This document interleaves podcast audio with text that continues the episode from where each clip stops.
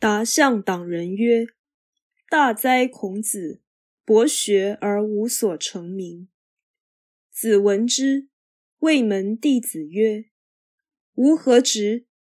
直欲乎？直射乎？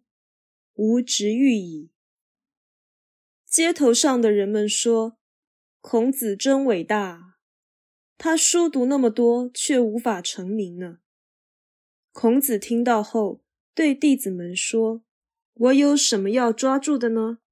是要抓住缰绳驾车，还是抓住弓箭射人呢？我要抓的是缰绳啊！”达象是大街，党人是群众，达象党人是街头上的人们，并没有所谓达象党这个团体。此章显示孔子的机智与正气。主旨不是论学，而是展现君子的道德感与价值观。这不是一般人的见识所能了解。本文以俗人的讥笑开篇，借以呈现庸俗的见解，以为读书而不得名利就是没有用。对此，圣人以寓意深远的譬喻回答。他的说法含有壮志。人心甚至美感，令小人自惭形秽。孔子表示，他求之不为名利，也就是无所执着。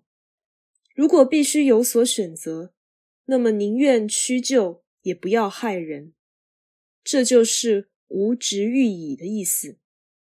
执欲跟直射相比，角色显得卑微，但做的事单纯。朴实，直射则显得威风，但做的事是以伤人为利益。